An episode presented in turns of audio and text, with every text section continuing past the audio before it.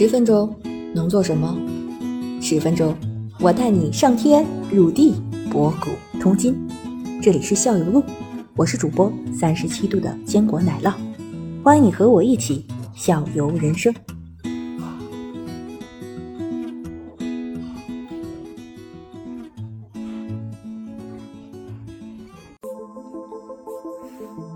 一九八七年，在我国广东省阳江的东平海域，意外发现一艘满载珍贵瓷器和文物的宋代古沉船，命名为“南海一号”。二零零七年，在发现“南海一号”后的二十年，在广东南澳海域又发现了一艘明代古沉船，和“南海一号”一样，它处于古代海上丝绸之路的航线上。后来，被人们称之为“南澳一号”。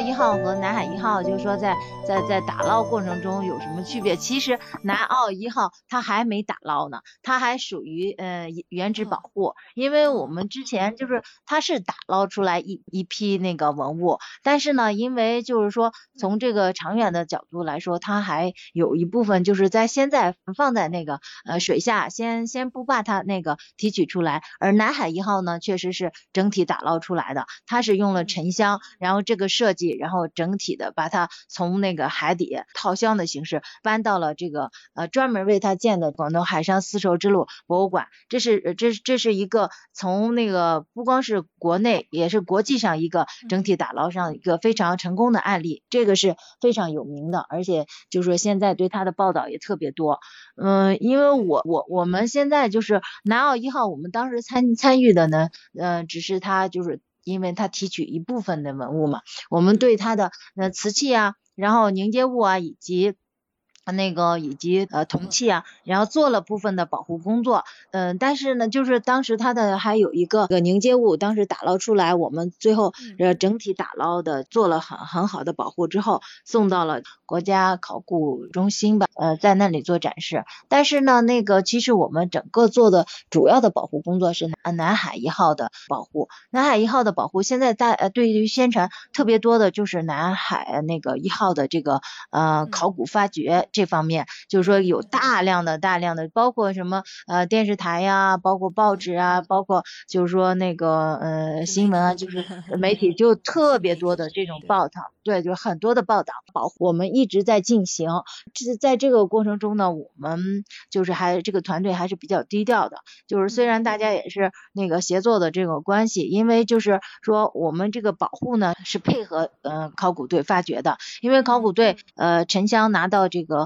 广东丝绸之路博物馆之后，对水晶宫里之后呢，呃，钢架的这种结构嘛，在海水里，因为当时带着过来了，有海水有海泥，然后这个环境呢，对于呃钢铁的这个腐蚀是加剧的，而且它这个海盐对它的腐蚀，这个这这也是呃学腐蚀的都会知道。然后过了一段时间，为了把这个呃，木船以及它里面的文物更好的保存呢，所以把这个呃上面的钢梁去掉，然后好呃慢慢的深度挖掘下去，嗯，现在呢已经就是说通过这个几年的工作。已经把这个呃这个整个的木船，然后已经那个就是展现出来了。在这个过程中呢，出现了大量的呃铜器呀，就是包括瓷器啊，主要的就是瓷器、铁器，还有一些金属器，还有一些什么金链子呀、那个漆器呀，还有很多呃精美的一些东西就出来。这个工作呢，我们这是。相当于每年都在做呃这些这些事情。现在的这个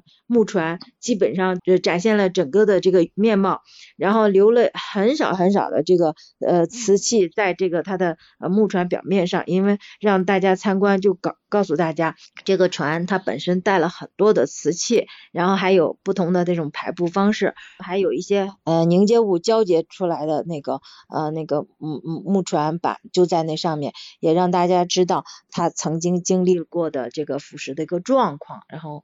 呃就一直保持在这儿。但是现在呢，就是因为它它那个去掉了这些泥和文物之后呢，木船它整个的呃机械性能，我们要把它呃支撑起来，然后使它的整体结构还保持原来的机械强度，让它能够。嗯，支撑住自己，所以现在的工作就是正在呃那个支钢架，然后同时呢，呃在保护过程中，因为你它处在长期的高温高湿的环境中，呃要做一些防霉啊，呃那防腐的这个处理，所以还一直在做一些喷淋喷淋系统啊什么的。现在我们正在做这些方面。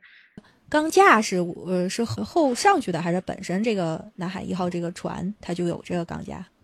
啊，那个钢架沉箱的捞出来的时候啊，呃，沉箱的钢架就是说还在外围的，呃，沉箱的钢架现在就是在外围，但是呢，现在我们要支一些架，呃，那个钢架就是支一些那个，呃，相当于支撑铁，然后使这个那个它的，嗯，就是木船的这个木板还保持它的机械性能，能够呈现这个木船的形状。